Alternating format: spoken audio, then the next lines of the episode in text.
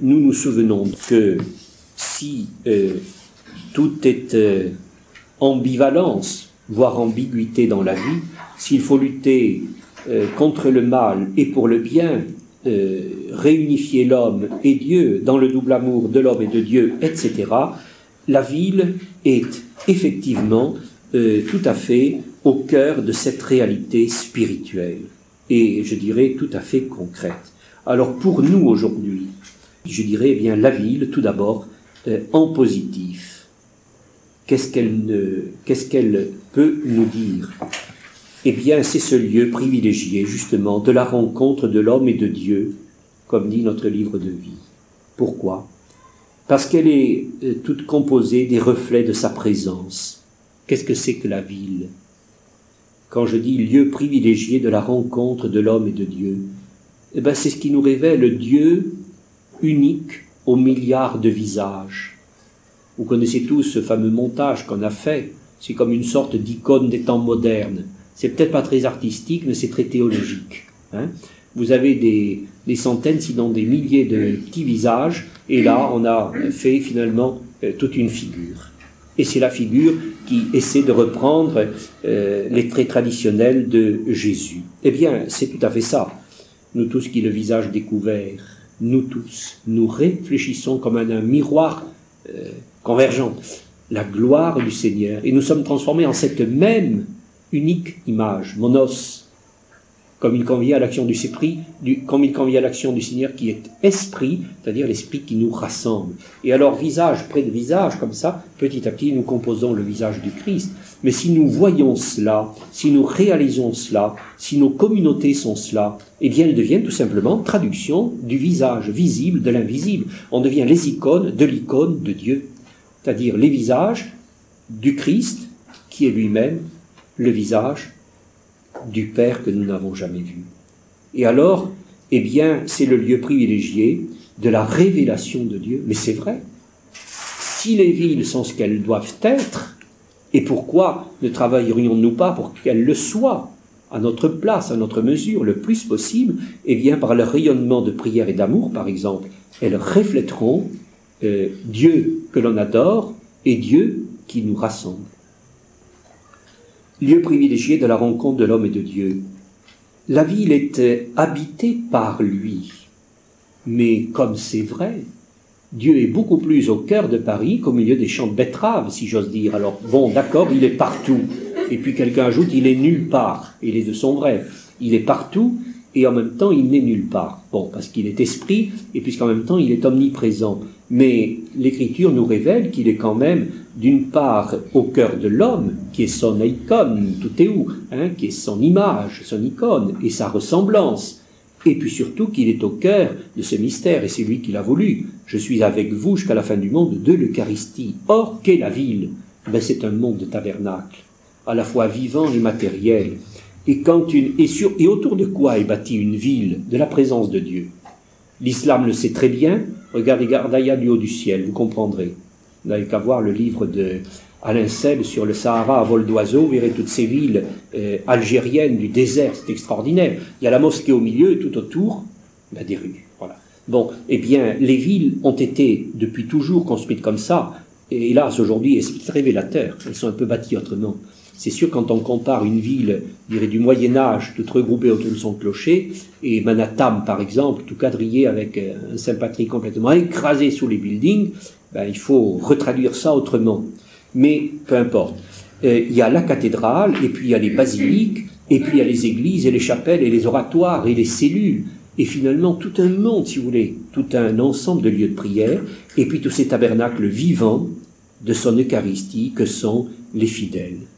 Et je dirais, il nous faut voir, nous, avec les yeux de la contemplation, parce que c'est ce que Dieu nous demande, Dieu qui habite dans la ville.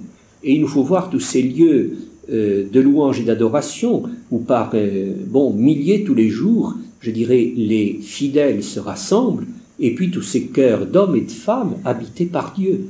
Sans oublier la plus grande église de Paris, vous la connaissez bien, c'est le métro. Et je suis sûr que c'est euh, littéralement vrai, parce que c'est l'endroit où l'on prie le plus. D'abord parce qu'il y a des millions de gens tous les jours dans le métro, et que tout le monde dit, moi je prie dans le métro, moi j'ai entendu ça des milliers de fois. Et qu'ils disent, je voyais des gens qui priaient dans le métro, et qu'actuellement dans le métro, ben, il y a des quantités de gens qui prient beaucoup plus que dans les églises, parce qu'ils ont du temps à perdre, donc ils prient. Chaque fois que vous y allez, eh bien on prie dans le métro. Le métro, première église de Paris. Bon, la ville est habitée par lui, elle est sanctifiée par lui également. Dieu, l'habitant de Sion. Dieu est en elle, elle ne peut chanceler. C'est quand même l'endroit où Dieu a marché la ville. C'est l'endroit où l'Esprit est descendu. C'est le nouveau Sinaï et le nouveau Jourdain. Cette chambre haute. Et là, nous retrouvons les buildings, si vous voulez.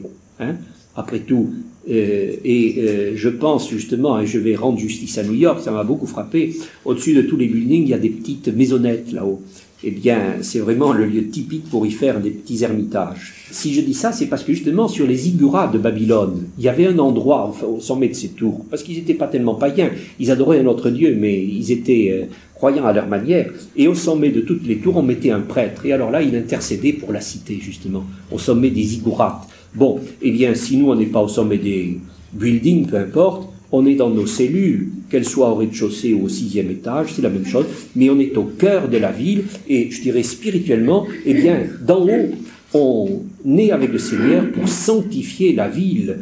Dieu nous sanctifie, et par nous, il la sanctifie. Et s'il y a dix justes dans Sodome, eh bien Sodome ne croule pas. Donc, euh, qu'il y ait euh, dix justes dans toutes les villes où nous sommes, et veuille Dieu que nous en soyons humblement, malgré notre faiblesse et notre péché, et par là même, eh bien, la ville est sanctifiée par Dieu. Elle est consolée et réjouie par le Seigneur. Pensons à Jésus qui pleure sur Jérusalem. Il a pleuré deux fois, près de Jérusalem, à Béthanie, et dans Jérusalem, sur le mont des Oliviers, en face de la ville. Consolez, consolez mon peuple, et il veut que Sion soit allégresse il veut que ce soit une ville joie. Dieu console et réjouit sa ville. Et on pourrait ainsi développer, le texte nous dit qu'elle est fidèle, radieuse, sainte, rebâtie, restaurée, repeuplée. Vous avez toute une série de euh, citations, vous avez quatre lignes de euh, citations en notes, là, de références bibliques, uniquement sur ces euh, quatre ou cinq adjectifs et vous connaissez bien l'écriture. La ville, c'est donc le lieu où Jésus est venu, et tout particulièrement cette ville de Jérusalem, qui est symbolique de toutes les autres, pour y prier, pour y interroger, y être interrogé, y enseigner. Bref, c'est la ville où Jésus est mort, ressuscité et remonté au ciel. C'est euh, la ville de Dieu, mais de Dieu fait homme pour que l'homme devienne Dieu. Et c'est la vie, et c'est le lieu où Dieu reviendra. Et vous savez que toute euh, une tradition, Jésus l'a dit dans la personne des anges, il reviendra de la même manière que vous l'avez vu monter. Et il est euh, annoncé au-dessus de la ville. Et au bout du compte, eh bien, dans la perspective ultime, c'est la Jérusalem nouvelle et éternelle, le lieu du nouveau jardin car l'alpha va rejoindre l'oméga, et tout sera rétabli. Et alors nous avons, nous, euh, dans notre, je dirais, vocation eschatologique, ancrée sur l'historique, et en vivant l'aujourd'hui de Dieu, nous souvenons de cette longue histoire sainte qui nous enseigne en disant attention, la ville peut vous engloutir, mais attention, la ville peut vous élever, amener comme Jésus le bon combat qui est un combat, disons-le, ni plus ni moins, de mort et de résurrection. Car dans la ville, on en meurt, c'est sûr. On meurt partout d'ailleurs, mais on meurt dans la ville. Alors il vaut mieux mourir pour la ville. Car à ce moment-là, elle nous sanctifie et on la sanctifie. Mais on y ressuscite, et alors, euh, en quelque sorte, on la relève et elle nous relève. Et comme la ville peut nous sanctifier, comme la ville peut nous unifier, comme la ville peut nous mettre à la fois en solitude profonde et en communion, dans l'amour des hommes et dans l'amour de Dieu, dans la lutte contre le mal et dans la quête du bien. Bref, on peut y pourfendre le dragon et le diable, et en même temps, on peut y révéler et y découvrir le visage de Dieu. C'est bien là que est le meilleur de l'homme dans cette ville Et il faut le voir, le meilleur de l'intelligence de l'homme, de l'art, du travail, de la foi, et tous ces monastères qui s'y sont installés au fil des siècles l'ont bien vu, eh bien, je dirais, prolongeons ce même regard, se situe dans la ville. Et puisque là, Dieu euh, y est euh, en personne, eh bien, essayons de le, euh, le retrouver. Au cœur des villes, on peut être au cœur de Dieu. Apprenons donc à, en, si vous voulez, retrouver les traces, en révéler les signes, et puis à y vivre de sa grâce et à y signifier sa présence. Seigneur, nous te bénissons pour la ville que tu nous as donnée, pour toutes les villes que tu nous donneras d'habiter. Fais que nous sachions y lutter avec ta grâce contre le mal et l'adversaire, et y découvrir plus encore et y révéler ta présence, toi qui habites la cité et qui vis et règne maintenant et pour les siècles des siècles. Amen.